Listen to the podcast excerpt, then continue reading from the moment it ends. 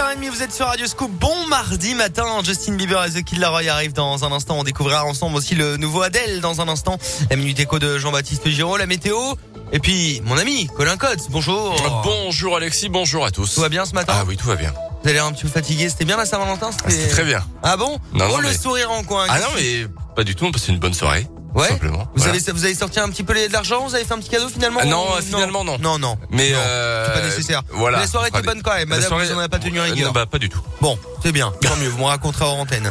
La météo arrive dans un instant et puis on jouera aussi à la question qui rend dingue après votre journal, on vous écoute. Et à la une ce matin, cette nouvelle condamnation pour euh, trafic de stupéfiants à Clermont. Samedi dernier, les policiers ont surpris une transaction rue de la Guyade dans le quartier de la Gautière. Un des dealers âgé de 19 ans a pu être interpellé pour la troisième fois en seulement 9 jours.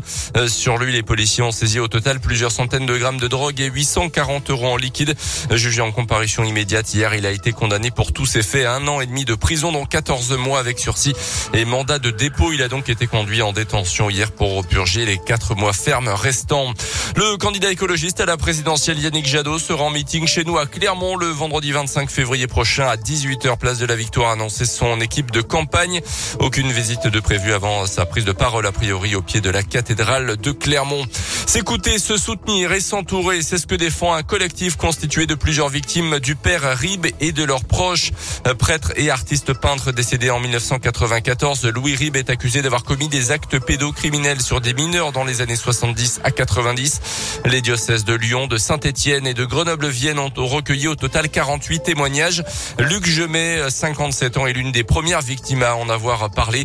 Aujourd'hui, ses filles relayent son combat. Sophia Gemet, membre du collectif, s'est rendu compte de l'ampleur du phénomène, notamment lors de la première réunion publique qui s'est tenue dans la Loire mi-janvier. Ça a été euh, un coup de massue en fait euh, d'entendre autant de témoignages de personnes qui n'avaient jamais parlé. On s'est dit euh, il faut s'organiser. On ne savait pas ce qu'on voulait, quelle allait être la suite. On a tous les jours en fait euh, des personnes qui euh, victimes ou pas qui nous disent qu'ils veulent faire partie du collectif. La prochaine étape serait justement de se rencontrer sans l'organisation du diocèse, continuer à aider à ce que la parole se libère parce qu'en fait il y a des personnes qui commencent tout juste à parler, qu'elles soient pas seules, qu'elles soient écoutées par des personnes qui ont vécu la même chose qu'elles. Il y a que les qui ont été victimes qui peuvent se comprendre entre elles. On ressent vraiment que c'est dans cette direction qu'il faut aller pour le moment.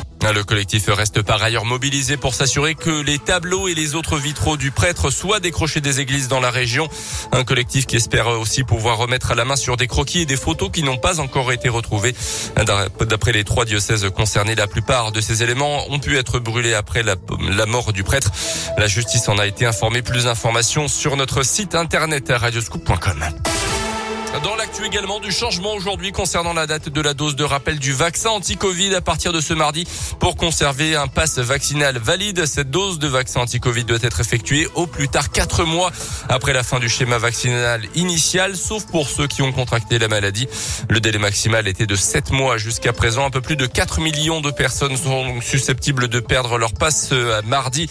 Mais ces règles pourraient être modifiées prochainement. Une levée du pass étant envisageable d'ici la fin mars. Début avril avait estimé la semaine dernière Alain Fischer, le monsieur vaccin du gouvernement. Notez enfin que les 192 000 détenteurs de faux passes sanitaires souhaitant se faire vacciner peuvent désormais se rendre en centre de vaccination sans risque de poursuite en justice. Engagement pris par le gouvernement il y a quelques semaines. Les JO d'hiver de Pékin, déception ce matin pour Tess Le 2, la française médaillée d'argent sur le Big Air en ski, en ski freestyle il y a quelques jours, a terminé septième sur l'épreuve de slopestyle ce matin. On suivra tout à l'heure le relais du biathlon chez les messieurs avec une nouvelle chance de médaille pour le camp français qui en compte 11 pour l'instant, dont 3 en or. La dernière, c'était hier matin, évidemment, celle des Clermontois Oui. Gabriela Papadakis et Guillaume Cizeron en danse sur glace. Alors ils font la une du journal de l'équipe. Ah, bah, ce c'est bien, c'est mérité. C'est très rare Ouais. d'avoir Surtout de un jour de. PSG Real. Exactement, c'est ce Voilà. que j'allais dire. Un, un jour de PSG Real, la une avec euh, bah, le sport euh, auvergnat et enfin, le sport auvergnat. Non, nos, nos sportifs originaires Oui. de la région plutôt, euh, parce que bon, le, le